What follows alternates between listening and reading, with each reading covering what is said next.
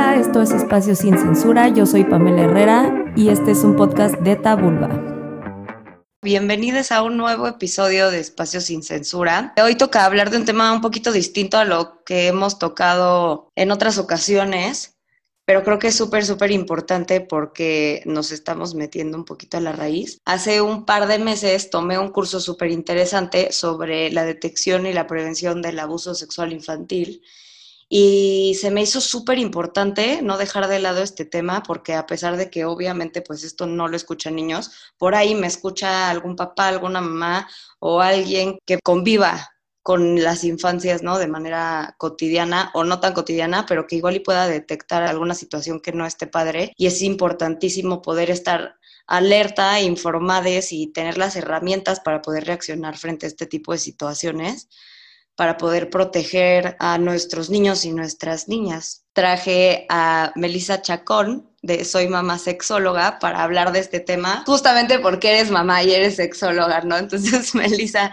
muchas gracias por estar aquí, muchas gracias por compartir el espacio. Hola, Pame, pues muchas gracias a ti por, por la invitación, ¿no? Y encantada de hablar sobre estos temas que son de suma importancia, ¿no? En la actualidad, eh, el que se pueda ya hablar de la sexualidad desde temprana edad es un beneficio muy grande para nuestros niños y nuestras niñas, ¿no? Antes de que podría ser un tabú, que aunque actualmente eh, lo sigue siendo, pero ya hay mucha más apertura, ¿no? Para hablar, para educar y para guiar a nuestros niños y niñas a una educación de la sexualidad integral. Entonces agradezco esta invitación. Rescato muchísimo la parte en donde mencionas lo integral, porque justo es eso, ¿no? Creemos que a veces tenemos que esperarnos hasta cumplir cierta edad para poder empezar a hablar de estos temas. Y no, creo que más bien tenemos que empezar a buscar la forma en la que podamos tocarlos siempre correspondiendo a, la etapa en la que están, pero nunca dejarlo de lado porque eso ha impedido que podamos detectar a tiempo muchísimos de estos casos de abuso.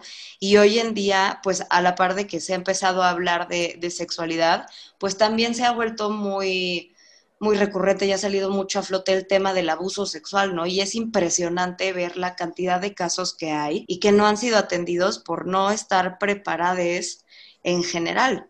¿No? Entonces, para estar un poquito, para tener un poquito más de carnita al respecto, eh, me gustaría empezar por, por definir qué es, ¿no? ¿Qué es el abuso sexual infantil y cómo puede alguien detectar que algún niño o alguna niña está pasando por él? ¿Cuáles son los síntomas? ¿O cómo podríamos empezar a detectarlo? Esto que comentas con anticipación ¿no? es una pregunta que es muy recurrente, ¿no? O sea, ¿de qué manera le hablo a mis hijos o cuál es la edad adecuada, ¿no?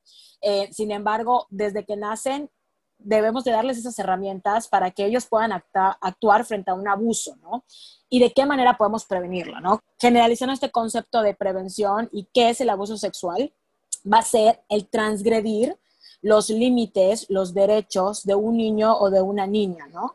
Y que es mediante acciones que yo adulto, desde mi poder o desde mi posición de autoridad, intento crear una situación de subordinación a un menor de edad, ¿no?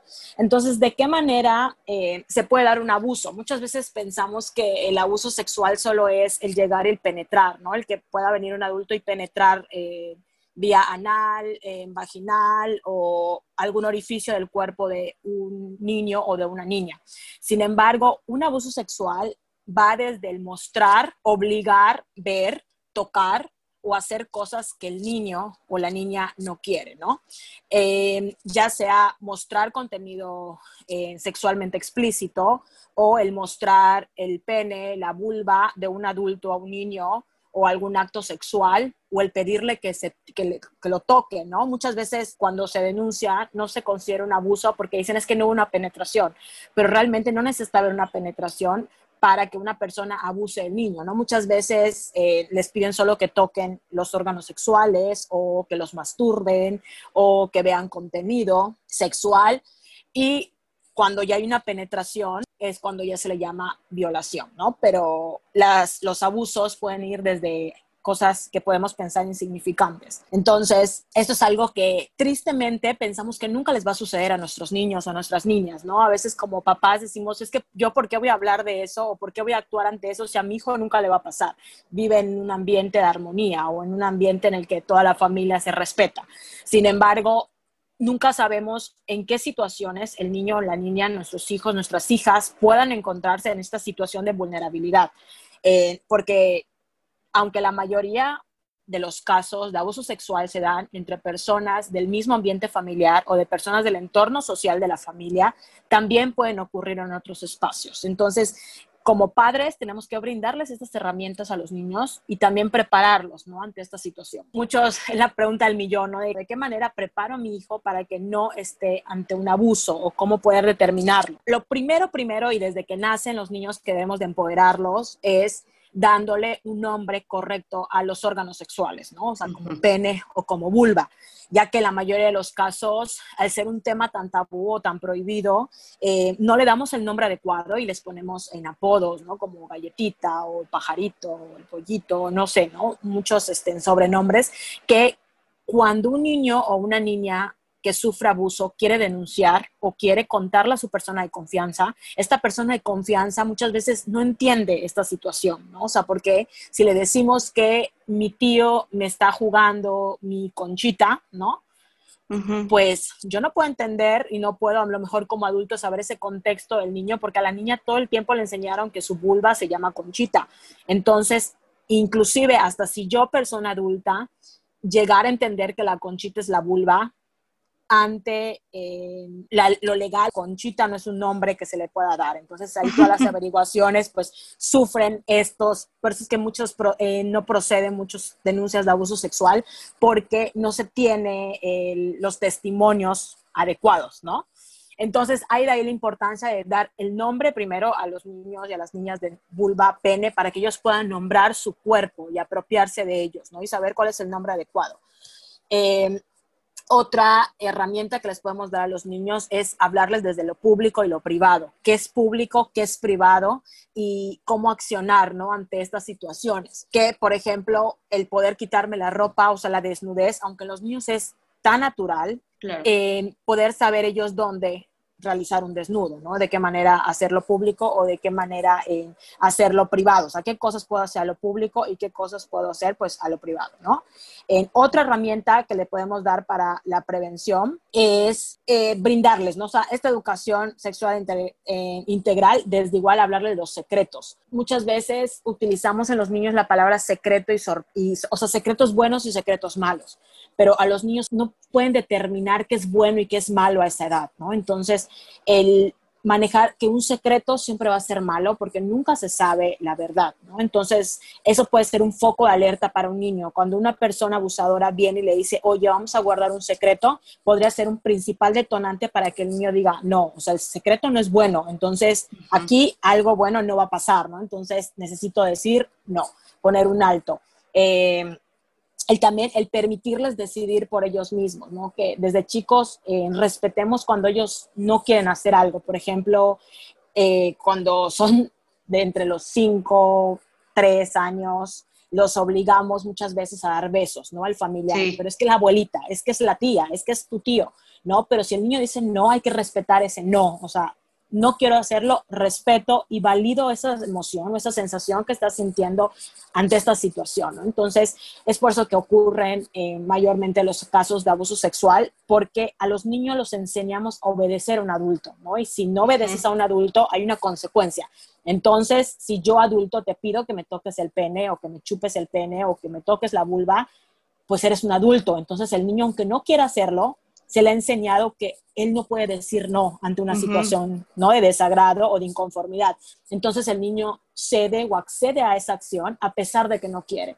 Entonces es por eso la importancia de permitirles decidir a ellos y también enseñarles a decir no cuando se sienten en una situación vulnerable, ¿no? Otra forma igual es identificar con ellos sus emociones, lo que le generan diferentes situaciones y diferentes personas, ¿no? Y esto va a ir de la mano con detectar a las personas de confianza para ellos. O sea, en caso de que ellos se sintieran en una situación vulnerable, a qué persona de confianza voy a recurrir, ¿no? O sea, a lo mejor es mi mamá, a lo mejor es la maestra, a lo mejor es mi abuelita, pero que ellos puedan determinar que siempre van a haber personas de confianza en las cuales voy a poder acudir. Y desde luego que estas personas de confianza siempre estén en una disposición con los niños de creerlo, o sea, de creerles lo que les están diciendo. Y que muchas veces pasa cuando los niños entran en esa etapa de fantasías, ¿no? En el que ellos van imaginando, creando cosas y los adultos no validamos, ¿no? Esto que pueden estar sintiendo los niños. Entonces, al no creerles, a lo mejor en una situación de, no sé, están imaginando un barco de papel, ¿no? Que están naufragando en su casa. Pero si la mamá es como, ay, no, eso no, o esto es la casa, ¿no? Como bajarle a la realidad, en muchas veces que es un juego simbólico, o no enfocar el que es un juego simbólico y al negarnos a creer algo, es cuando el niño empieza a crear esa desconfianza, ¿no? La mamá y decir es que mi mamá no me va a creer. Y si en esta cosa no me creyó, no en esta situación, pues en otra situación menos. Entonces también como persona de confianza, validar lo que el niño o la niña cree o lo que el niño o la niña nos dice, ¿no? Este, y sobre todo comunicarnos desde la confianza, ¿no? El poder transmitirle que yo te creo, que yo estoy aquí, que eh, si yo soy tu persona de confianza, yo soy, eh, por ejemplo, no sé, mamá, mamá siempre va a estar para ti, mamá siempre te va a creer y mamá siempre va a validar lo que tú puedas estar sintiendo, ¿no? Este, entonces es como a veces situaciones y acciones preventivas tan comunes, pero que muchas veces eh, como papás o mamás, por el cansancio del trabajo, por el cansancio de la rutina diaria, podemos dejar pasar, ¿no? Y es como de manera inconsciente le vamos creando pues esa imagen negativa ante una perspectiva a los niños. El tener esto presente puede ayudar, promover en los niños esa confianza y ese empoderamiento de decir alto ante situaciones que no sean de su agrado. Claro, me, resalta mucho la parte de, de, cómo invalidamos la autonomía de las infancias por estar siempre bajo el adultocentrismo, ¿no? Y la verdad es que eh, la primera vez que yo escuché este término, como que me hicieron sentido tantas cosas porque dije, claro, o sea, toda, toda nuestra vida y quien sea que esté escuchando esto probablemente coincidirá con que siempre ha sido de que tú, tú eres un niño, tú eres una niña, tu opinión no cuenta, ¿no? O, o, yo te voy a decir qué hacer porque yo soy más grande que tú. E incluso conforme vas creciendo, ¿no? O sea, ya empiezas a ser adolescente y entonces como que siempre el hecho de que alguien te lleve algunos años de edad, automáticamente implica, entre comillas, que tu autonomía o que tu voz vale menos que la de esa persona, ¿no? Y creo que tendríamos que romper con esto muchísimo para que entonces las infancias pudieran decir, ¿sabes qué? Yo voy a decir esto y, no es a ver cómo me va mi palabra contra la de esta persona porque es un adulto y me encuentro en desventaja, sino como yo voy a hablar con alguien que es de mi confianza, entonces yo siempre estoy en ventaja porque esta persona a mí me cree y mi testimonio vale, ¿no? Porque creo que muchas veces este, esto es lo que acaba sucediendo. Y claro, y sobre todo, bueno, no sé si sobre todo, pero en mi experiencia como niña que creció en México, eh, asociamos muchísimo el dar una negativa con ser groseros o groseras, ¿no? Qué grosera que no lo saludas, ¿cómo que no le vas a abrazar? ¿Cómo que no le vas a dar un beso? Y entonces sentimos constantemente esta presión de ceder las cosas que no queremos hacer por quedar bien pero pues con quién estás quedando bien, ¿no? Creo que habría que, darle una pensadita a eso y empezar a reestructurar la manera en la que les hablamos a los niños y a las niñas, ¿no? Porque quizá nosotros o nosotras, nosotros lo podamos entender de una manera distinta, pero que no se nos olvide que cuando eres niño te tomas todo súper literal, ¿no? Entonces no eres capaz de, de discernir entre muchísimas cosas que son súper peligrosas, ¿no? No puedes discernir entre, no, pues obviamente si yo digo que esta persona está haciendo algo que no me gusta, pues sí me van a escuchar, sino que simplemente te dicen, los adultos siempre tienen la razón y a los adultos siempre les haces caso, pues es siempre, es siempre, y punto, se acabó, ¿no? Y esto puede desembocar en un abuso que pues obviamente va a ser un evento súper traumático para esta persona. Sí, definitivo. Y como bien dices, Pame, el hecho de que nos enseñen a obedecer a un adulto, a que el adulto sabe más que yo y a que el adulto siempre va a estar por encima de mí, ¿no? No importa si es para hacer algo, para decir algo, inclusive hasta cognitivamente nos han dicho de que los adultos o tienen mayor experiencia, claro. ¿no? O nos minimizan, ¿no? Aún no seamos niños, pero si yo, por ejemplo, mujer de 30 años, viene mi abuelita y me dice tal cosa, o sea, a mí me educaron igual así, ¿no? De que mi abuelita de 30 años tiene la razón, aunque hay una brecha generacional y un cambio de perspectivas diferentes. Entonces, esto es lo que queremos ahorita evitar, ¿no? O sea, dar esa empatía, esa comunicación y empoderar a nuestras niñas y a nuestros niños en, desde el no validar siempre lo que el adulto, porque no siempre el adulto tiene la razón, ¿no? Y sí tenemos muchas Exacto. cosas que enseñarles a los niños, pero no siempre tenemos la razón. Ellos también tienen mucho que enseñarles y ellos también tenemos mucho que aprenderles. Entonces, es lo que tenemos que comenzar a hacer, o sea, compaginarnos para validar tanto lo que yo sé como lo que tú sabes y juntos poder crear esta sociedad de equidad, de comunicación y de toda una cultura de paz, ¿no? Que pueda existir, que desde luego influye también en la parte de la sexualidad. Claro. Y por otra parte, eh, tocabas el tema de cómo lo abordo, ¿no? Porque mm, hemos visto situaciones mucho últimamente, ¿no? Lo vivimos hace poco con lo del PIN parental, por ejemplo, ¿no? En donde era esta iniciativa donde se proponía que los papás o las mamás pudieran decidir si su hijo o hija, hije, tenía o no eh, derecho o querían ellos o ellas que, que tuviera una educación sexual, ¿no? Y pues es peligrosísimo porque si tú como papá no tuviste una educación sexual em, pues completa, integral, difícilmente vas a poder entender la importancia que sí tenerla, pero no le puedes negar ese derecho a tu hijo o a tu hija porque aquí es donde este, este niño o esta niña o esta niña va a poder tener las herramientas para más adelante decir, ah, esto no está bien, ah, esto no está mal. Y quizá tú como papá pues no sabes cómo acercarte, pero justamente el hecho de que tú le, le des la oportunidad de que en la escuela pueda acceder a esto, pues quizá a ti te quita del no saber cómo hacerlo y que alguien más que tiene una preparación, pues lo haga, ¿no? Por ejemplo, tú que, tú que eres sexóloga y que ahora eres mamá, ¿cómo podrías decir o cómo podríamos deconstruir este, este tabú o este paradigma de que es que, porque la preocupación mucho es esta, ¿no? Es que si les hablo de sexualidad a una edad muy temprana, les voy a empezar a dar ideas, ¿no? Les voy a, o sea, se les van a empezar a ocurrir cosas. Y si no lo habían pensado, ahora lo van a querer hacer. Entonces, como que estoy abriendo la caja de Pandora y ahora van a ser unos niños, unas niñas promiscuos o promiscuas, ¿no? Entonces, ¿cómo, cómo lo has vivido tú que sí has trabajado esto? Este, bueno, en mi caso, sí hay mucho este tabú, ¿no? Que, que se gira en torno a esto. Mi hija apenas tiene año y medio, es una bebé, este, es muy pequeña, ¿no? No he encontrado, o sea, estoy empezando su educación sexual, pero todavía muy, Claro. muy desde, lo, desde los cimientos. Sin embargo, eh, mi frase y mi lema y algo que yo siempre voy a creer y afirmar es que la información nos empodera, ¿no? Nos da otras opciones para poder decidir. Entonces, ¿por qué es tan importante hablar de sexualidad desde temprana edad o informar a nuestros hijos? No, no es para darle permiso o para darle posibilidades. Porque déjenme decirles, mamás o papás que nos están escuchando, que esa información ellos ya la tienen, ¿no? Porque van a surgir esa curiosidad, ese interés y ellos van a buscar la forma de conseguirla, de obtenerla. Pero no siempre van a obtener la información que necesitan saber, porque en Internet hay diferentes páginas que no toda la información que se tiene es real.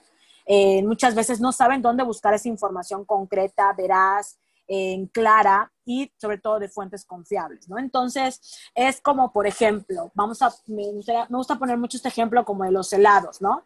Si yo solo conozco el helado de chocolate y necesito como elegir algún otro sabor, me dice, elige dos sabores, no voy a poder tener esa apertura de poder decidir cuál es el, choco, el sabor de helado que más me gusta, ¿no? Porque no conozco otras, otros sabores, nunca los he probado o nunca los he conocido, ¿no? Porque no aquí únicamente no se trata de probar. En el caso de la sexualidad, si yo le hablo a mi hijo o a mi hija de métodos anticonceptivos, de que las relaciones sexuales son para tener placer, que también son una vía para un embarazo o también son una vía de que si yo no me protejo puedo tener alguna infección de transmisión sexual y abrirle el panorama de todo lo que puede suceder en un acto sexual. Mi hijo o mi hija tiene las herramientas y la información necesaria para decidir si va a tener el acto sexual o no, porque ya sabe que si tengo una relación sexual, un acto sexual con alguna persona, eh, pues voy a disfrutar, pero también me puedo embarazar, pero también si no me protejo puedo tener una infección de transmisión sexual, pero también, entonces hay, se va a abrir esas posibilidades en el cual mi hija o mi hijo adolescente tenga esa información como para poder decidir de manera concreta y más certera, ¿no? Inclusive hay estudios en los que se afirma de que los, los y las adolescentes que tienen información sobre educación sexual retrasan su primera experiencia sexual con penetración, ¿no? Eh, porque tienen esa gama de poder decidir de manera consciente y de manera clara. A, si yo únicamente tengo la experiencia de la pornografía, de ver eh, material sexualmente explícito y en las películas pornográficas solo se ve placer y placer y placer, no te sale ahí nunca que hay un embarazo, que hay una infección de transmisión sexual o que hay muchos consecuencias más de un acto sexual que no es responsable. Inclusive ahí ni siquiera se ponen condón. Entonces yo únicamente voy a estar teniendo en relaciones sexuales por querer asemejar lo de lo que vi en la película o en la revista o en cualquier video, ¿no? Entonces, el empoderar con información nos ayuda a las los adolescentes a tener y a tomar decisiones más conscientes, ¿no? Entonces, es por eso la importancia de dar una información y educación sexual integral, ¿no? Con todos los pros, con todas las contras, para que podamos decidir de manera consciente. Entonces, como padres, es importante informarnos para luego poder brindarles esta información, ¿no? Que igual muchas veces pensamos de que es sentarnos con nuestros hijos o nuestras hijas como, a ver, el tema de hoy es métodos anticonceptivos, ¿no? Pues la realidad no es esa, ¿no? Si nosotros desde muy pequeños les damos esa apertura de que pueden preguntar, de que tengan confianza, de poder venir a mí y cuestionarme lo que yo quiera, desde luego que van a venir a preguntarme también, ¿no? Como quiero ir al ginecólogo a checar métodos anticonceptivos o quiero comprar unos condones o quiero saber acerca, no sé, ¿no? De, la masturbación, no lo sé, de todos los temas que como adolescentes puedan interesarse o puedan interesarnos. Eh, poder tener al alcance de nuestros papás, ¿no? Porque realmente nuestros papás y nuestras personas de confianza son quienes nos van a brindar esa información para nuestro autocuidado y salud sexual. Entonces, padres, madres, hay que perder eh, ese miedo, ¿no? De poder hablarles a nuestros hijos, a nuestras hijas sobre su sexualidad para que la puedan vivir de manera responsable. Y sobre la información que podemos tener nosotros como adultos responsables, ¿no? Porque hablamos mucho de, la figura mamá-papá, ¿no? Pero la realidad es que también eh, todos aquí seguramente eh, estamos en contacto con algún niño o alguna niña, algún niña, ¿no? Este, nuestros sobrinos, nuestros primos, nuestros hermanos, em, lo que sea, ¿no? Igual y trabajamos en una escuela, somos maestros, maestras y pues trabajamos directamente con niños. Entonces, ¿qué síntomas podrían a nosotros estarnos indicando que este niño o esta niña podría estar pasando por un abuso? ¿Cómo podríamos detectar con base en sus conductas que igual y está pidiendo ayuda, ¿no? O igual y ha pasado por algo y lo está expresando de alguna manera, este, pues indirecta, por así decirlo. Claro, entre las manifestaciones y comportamientos que se dan de manera emocional, de manera psicológica y como personas ajenas a la familia o ajenas a la casa donde vive el niño o la niña, está en, desde la escuela es como ese rechazo de ir a la escuela, ¿no? O problemas escolares. A lo mejor era un niño con un rendimiento muy bueno y empieza a bajar, ¿no? O se empieza a dormir en la escuela o empieza a tener conductas de ya no querer socializar con sus compañeros, ¿no? Hay esos ciertos rechazos. Em, y no porque un niño a lo mejor introvertido las presente, sino porque nos vamos a dar cuenta que a lo mejor un niño que le encantaba jugar, le encantaba salir al recreo, le encantaba ir a la escuela o le encantaba jugar fútbol en, los descansos, ahora ya no lo quiere hacer, ¿no? O a lo mejor eh, comportamientos bruscos en cuanto a su conducta, a lo mejor empieza a tener conductas agresivas o violentas hacia sus compañeros, hacia otros adultos o adultos de un sexo en específico, ¿no? A lo mejor hacia las maestras mujeres o hacia los em, maestros de sexo hombre, ¿no? Entonces, em, podría también haber llantos de la nada, o sea, tener como una emocionalidad que antes no tenía, a lo mejor o está hablando o está haciendo algo y llora de repente.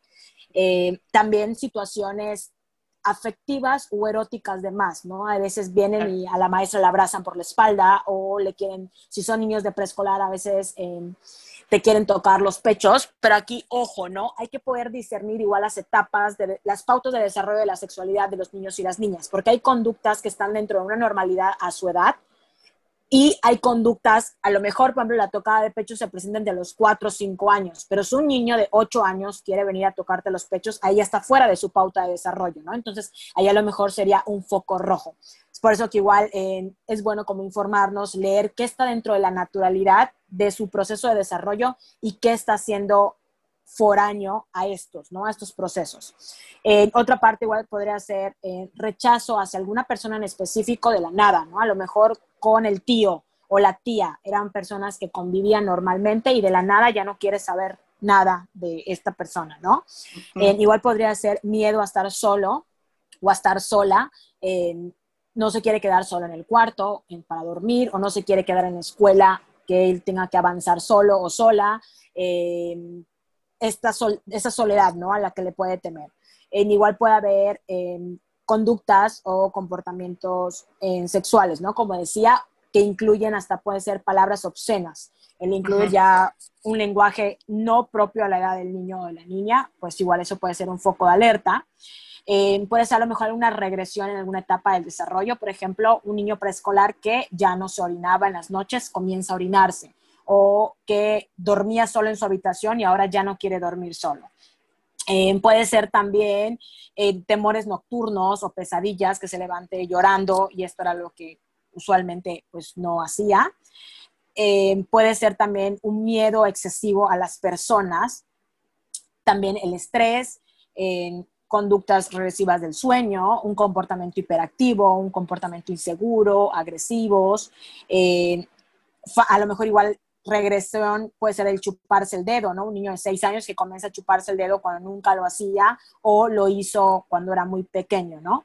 También pueden incluirse los trastornos de alimentación, dejar de comer o comer de más. Eh, si es un niño que normalmente tenía una cantidad de comida establecida y la deja de consumir o la consume de más, igual, ¿no? Pueden ser este. Y ya en la adolescente se pueden presentar con autolesiones o intentos de suicidio. Esas son conductas, ¿no? Como muy comportamentales que cualquier persona podría estar, ¿no? Sin embargo, un cuidador o cuidadora de un niño o niña en conductas físicas que podría observar puede ser el hecho de tener un sangrado en la pulva, en el ano.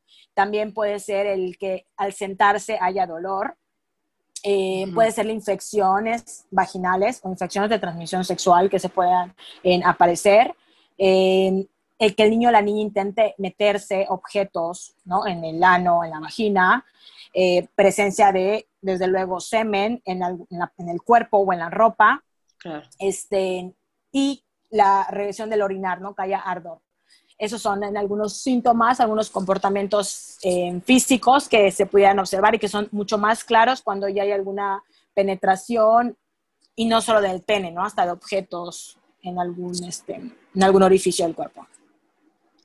También, fíjate, eh, hace un par de años me acuerdo que vi una exposición, creo que fue en Nueva York, que organizaron de dibujos de niños donde se dieron cuenta que muchísimos, a través de sus dibujos, manifestaron el abuso sexual que habían vivido, ¿no? Porque también ahí se, o sea, se empezaron a dar cuenta que muchos eran como muy explícitos a la hora de dibujar órganos sexuales, ¿no? Este, o, miembros. O sea, dibujaban a los hombres con penes enormes, cosas que pues no, no serían como muy características de un niño o una niña de esa edad que hiciera eso y, empezaron a decir como, ah, pues qué extraño, ¿no? O sea, ¿por, ¿por qué hay esta incidencia? Y ya investigándolo más a fondo, pues se fueron dando cuenta que, estos niños habían sido abusados, ¿no? Entonces creo que también es muy interesante poder em, educarnos sobre estas cosas porque son como pequeñas señales que pueden parecer muy sutiles, pero que ahí están, ¿no? Y pueden estar ahí todo el tiempo y que por eso hay que estar súper alerta, porque en cualquier momento pueden indicar, ¿no? Que hubo ahí algo que no estuvo, que no estuvo bien. Ahora, digo, también vivimos en una época donde la sobreestimulación por tecnología, pues es muchísima, ¿no? Entonces, pudiera también ser el caso en cuestiones, por ejemplo, lo que decías, ¿no? O sea, de, lenguaje o de cosas así como que tuvieran mucha fijación por tocar los pechos de, de, las mujeres, por ejemplo, o cosas así, que estuvieran pasando por una sobreestimulación erótica, ¿no? O sea, todos estos son como síntomas, no es necesariamente que si tu hijo de, la nada ya no quiere jugar fútbol, ah, a huevo fue abusado sexualmente, pero hay que estar alerta porque podría ser eso, ¿no? Dentro de una gama de muchas otras cosas, pero no hay que descartarlo porque desgraciadamente el abuso es súper común. Sí, definitivo. Eh, y como dices, no, no porque presente algún indicador ya está siendo abusado.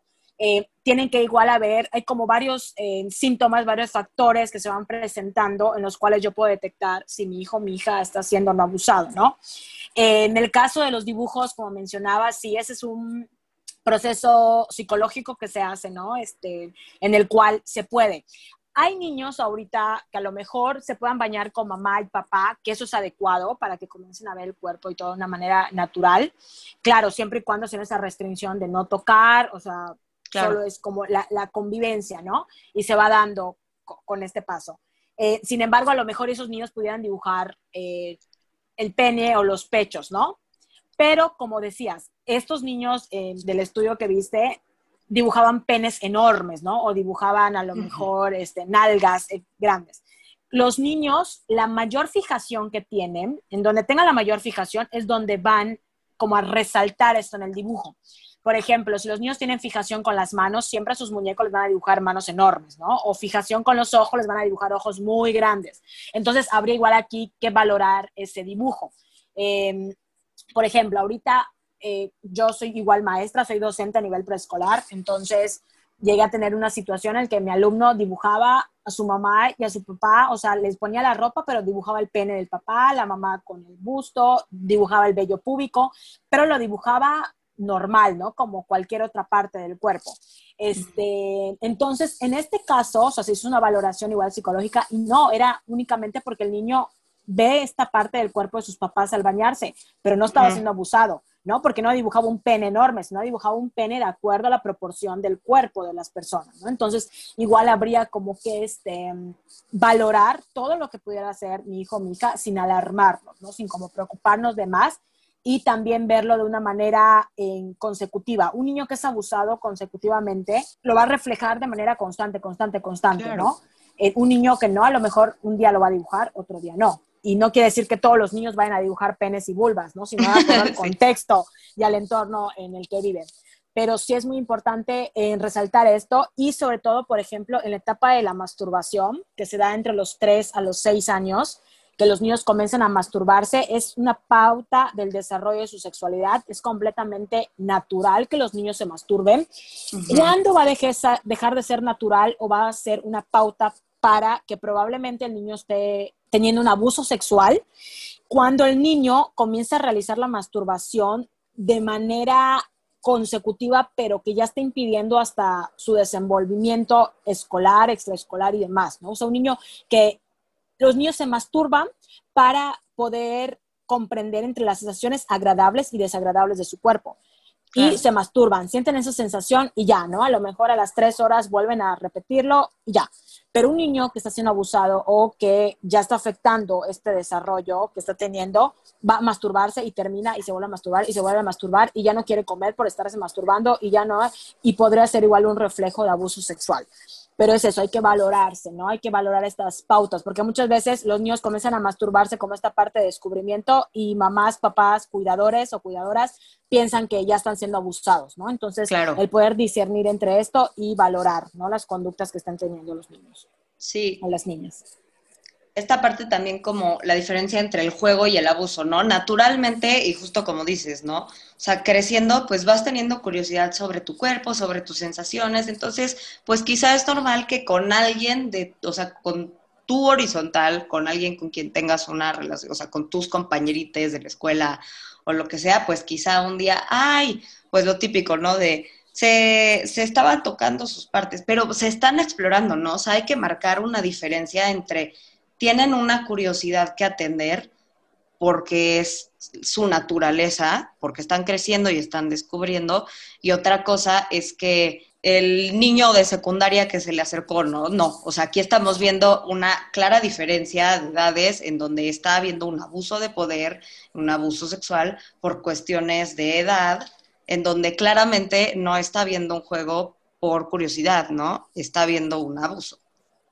Así es, y esto que dices es muy importante. Los juegos sexuales en la infancia se van a dar entre niños, entre pares de la misma edad, ¿no? O de edades similares, a lo mejor de uno hasta dos años, ¿no? A lo mejor un niño de tres con un niño de cuatro, de, hasta de cinco, es parte del juego exploratorio, pero ya cuando hay una diferencia de edad entre un niño, no sé, de cinco años con un niño de diez, ahí ya hay que tener ojo, ¿no? Porque ahí ya no es parte de un juego sexual porque ambos están en diferentes etapas de su desarrollo. Entonces ahí sí hay una parte subordinada. Oye, y una vez que, hayamos podido detectar si, si estamos eh, frente a un caso de abuso, ¿qué hacer, no? ¿Cómo construir este pues canal de comunicación que desafortunadamente no hubo antes y por eso no se pudo prevenir, pero cómo mitigar el trauma, por así decirlo, ¿no? Porque justamente en este curso que, te decía que, que, había tomado, cosa que me pareció como muy curiosa, ¿no? Porque uno, una, une pensaría que el trauma es el evento, ¿no? El evento traumático, pero algo de lo que hablaban aquí era que el trauma es lo que viene después, ¿no? Cómo reacciona tu entorno frente al evento. Entonces ahí es súper importante estar conscientes del papel que jugamos como, pues, partes del entorno que van a construir el, el post-evento, ¿no? cómo se vivió después, me escucharon, no me escucharon, me sentí protegida, me sentí acorralada, me, o sea, cómo reaccionar frente a estas situaciones de una manera que pueda eh, ser como más amable para, para quien lo vivió? En primera instancia, eh, la terapia, ya sea terapia sexológica, terapia psicológica, terapia que pueda ayudar a sanar a niño, niña eh, abusado, eh, se necesita, ¿no? Se requiere de un apoyo de un especialista para que lleve este proceso, o sea, sí o sí.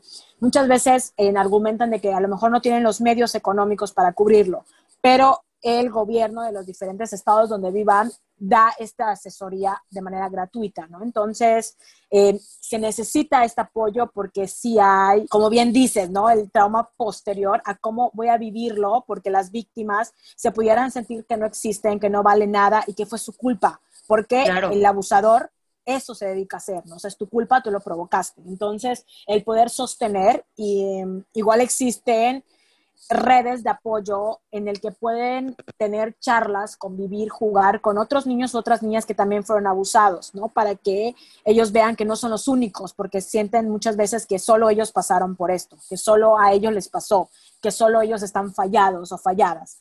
Entonces, el poder también buscar esta red de apoyo con otras familias que hayan pasado por lo mismo va a ayudar en la medida de las posibilidades. Otra igual situación es que se decida si van a denunciar o no porque una cosa es, fuiste abusado, recibes este apoyo y ya, ¿no? O sea, podemos solventarlo a recibimos el apoyo terapéutico, psicológico, pero también decido denunciar. Y una denuncia conlleva un acarreo emocional y psicológico en las niñas o en los niños muy fuerte, porque es un proceso súper extenso, desgastante, ¿no? Sí, para un adulto es muy desgastante, para un niño el estar hablando y, dando testimonios y demás frente a muchas personas que a lo mejor ni conoce y ni sabe por qué le están preguntando todo esto, puede ser cansado emocionalmente, ¿no? Y desde luego no solo el niño o la niña tiene que recibir esta terapia o este apoyo psicológico, igual eh, en esta persona de confianza, ¿no? Quien esté llevando el acompañamiento, si es mamá, si es la abuelita, si es papá, si es la tía, el tío, quien esté llevando y sosteniendo a este niño o esta niña o este adolescente también tiene que llevar este proceso para que juntos puedan volver a construir esa confianza y volver a construir y validar. Y desde luego, nunca es tarde iniciar con este proceso, ¿no? O sea, dices, a lo mejor mi hijo tiene ocho años y yo nunca le dije que puede decir no, o nunca le enseñé que se llama pene o se llama vulva, o todas estas pautas que hablamos de manera inicial. Nunca es tarde, siempre podemos hacerlo, siempre podemos iniciar, inclusive si de manera eh, desafortunada vivieron un abuso sexual, siempre podemos iniciar por este camino de la prevención para que no vuelva a ocurrir. Porque tristemente un niño, una niña, un adolescente que es abusado sexualmente se vuelve vulnerable a un segundo abuso, a un tercer abuso y muchas veces pueden ser abusados por muchas otras personas, ¿no? Y no solo por la víctima, el, el abusador inicial. Entonces, siempre es tiempo y estamos en momento de iniciar este apoyo y esta prevención del abuso para cualquier persona. ¿Y algunas frases que pudieras recomendar a alguien que pues desgraciadamente se encuentre en esta situación, ¿no? Obviamente pues el yo te creo, eh, gracias por decirme, estás en un lugar seguro ahora. Eh, no sé, también este, aprendí un par de cosas como de que no, no podemos prometerles cosas que no vamos a poder cumplir, ¿no? Como de nunca, nunca lo vas a volver a ver. Y, y de repente sí lo vuelven a ver y entonces es como súper, pues hay una disonancia ahí, ¿no? Como de, híjole, es que a mí me dijeron que me iban a proteger y nunca iba a volver a ver a esta persona, pero ahora le estoy viendo. Entonces, pues, ¿qué pasa ahí, no? O sea, como que creo que sí tenemos que ser súper, súper cuidadosos, cuidadosas, cuidadosas. Sí, definitivamente. O sea, como dices, nunca prometer algo que no vamos a poder cumplir, ¿no? Eh, más que frases, el decirles igual todos esos atributos que puedan resaltar las cualidades, ¿no? El, sí, claro, decirles el yo te creo, que es un ambiente de confianza y todo, pero el que tú puedas decir que puedes decidir sobre tu cuerpo, el tú puedes decidir sobre tu cuerpo. El, tú eres valioso, tú eres valiosa, tú eres fuerte, eres inteligente, eres capaz, darles atributos que se crean, ¿no? Que son guerreros, de que pueden, de que todo lo que está a su alcance son capaces de hacerlo, ¿no? también estas frases afectivas como el yo te amo, el voy a estar aquí eh, cuando tú me requieras, cuando tú me necesites, pero en el sentido de que no solo presencialmente, ¿no? A lo mejor si tengo una situación y soy mamá que trabaja, me puedes hablar, ¿no? O sea, yo voy a estar aquí ya sea por una llamada o me escribes por una cartita o cada familia y cada situación puede eh, abrir este espacio, ¿no? De, saber que mamá o papá o cuidador siempre van a estar en, de manera mental, de manera física o de manera a distancia, pero siempre pueden estar ahí para contar con ellos. Pero yo creo que estas frases más como de resaltar las cualidades del niño, de la niña, de la persona, igual pueden hacer de que en una situación, a lo mejor de abuso, puedan decir, no, yo soy inteligente, yo soy fuerte, yo soy... Entonces, esta manera se pueden empoderar con esas palabras y poder decir alto, no quiero. Y, sobre todo de una frase que igual yo siempre eh, me encanta resaltar, es de siempre puedes decir que no.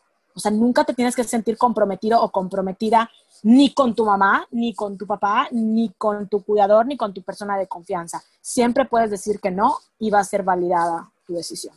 Entonces, yo creo que serían estas palabras o estas frases que aportaría para pues poder empoderarnos. Claro. Realmente este tema es súper extenso, ¿no? Podríamos, yo creo, pasar un día completo hablando del tema eh, y de situaciones y demás, pero eh, yo creo que aquí pueden haber herramientas muy buenas que para las personas que nos estén escuchando puedan ser de utilidad. Claro, oye, ¿y algunas este, otras plataformas que tú pudieras recomendar para que siguieran informándose sobre el tema? O digo, obviamente aparte de, de la cuenta de Melissa que les voy a dejar en la descripción, pero otro, algún otro tipo de, plataformas que con las que pudieran apoyarse? Eh, hay, ahorita no las tengo a mano, pero hay muchísimas cuentas de sexólogas, sexólogos, en Instagram, por ejemplo, eh, y por ejemplo, el que diga sexóloga tal, eso yo considero que igual puede ser algo muy válido, ¿no? De considerar que puede tener herramientas muy buenas que podamos eh, favorecer, ¿no? Sin embargo, y plataformas o tales páginas que pudiéramos consultar en internet, nada más en cuidar mucho que dijera .org El que dijera .org ya es como una organización o el gobierno que nos da información veraz, ¿no? Y sobre todo yo me apoyo mucho de las páginas de la OMS, de la Organización Mundial de la Salud, en el que constantemente va actualizando sus artículos y demás y que pueden hablar al respecto en cuanto a estadísticas, cifras y todo. Ok, perfecto. Creo que es un tema urgente de atender, creo que es algo que todos deberíamos escuchar para poder estar alerta y poder y saber cómo reaccionar, porque como ya había dicho, ¿no? Todos, todas, todos tenemos algún niño o niña cerca que, que, pudiera estar pasando por esta situación o a quien podríamos informar para que no pase, ¿no? Y para, para prevenirla. Entonces, espero que les haya servido a todas las personas que están escuchando. A mí me sirve muchísimo y me da muchísimo gusto que hayas podido estar aquí explicando todo esto muy, muy a fondo y a profundidad. Em, les voy a dejar, como ya les dije, las redes de, Melissa para que vayan a seguirla, para que se sigan informando. Y pues una invitación a que rompamos este tabú desde siempre para poder evitar este tipo de situaciones y que le dejemos de tener miedo a la educación sexual, porque como bien dijiste y me encantó, ¿no?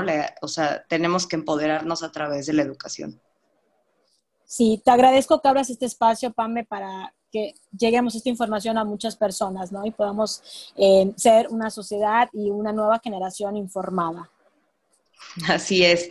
Bueno, pues yo nada más les recuerdo las redes de Tabulba, que son arroba tabulba con chica y la página web que es tabulba.com. Eso fue todo por hoy. Les mando muchos saludos peludos y un besito en el quesito. Bye bye. Gracias por escuchar el podcast de hoy. No olvides hacer algo sucio patrocinado por Tabulba. Ha ha ha.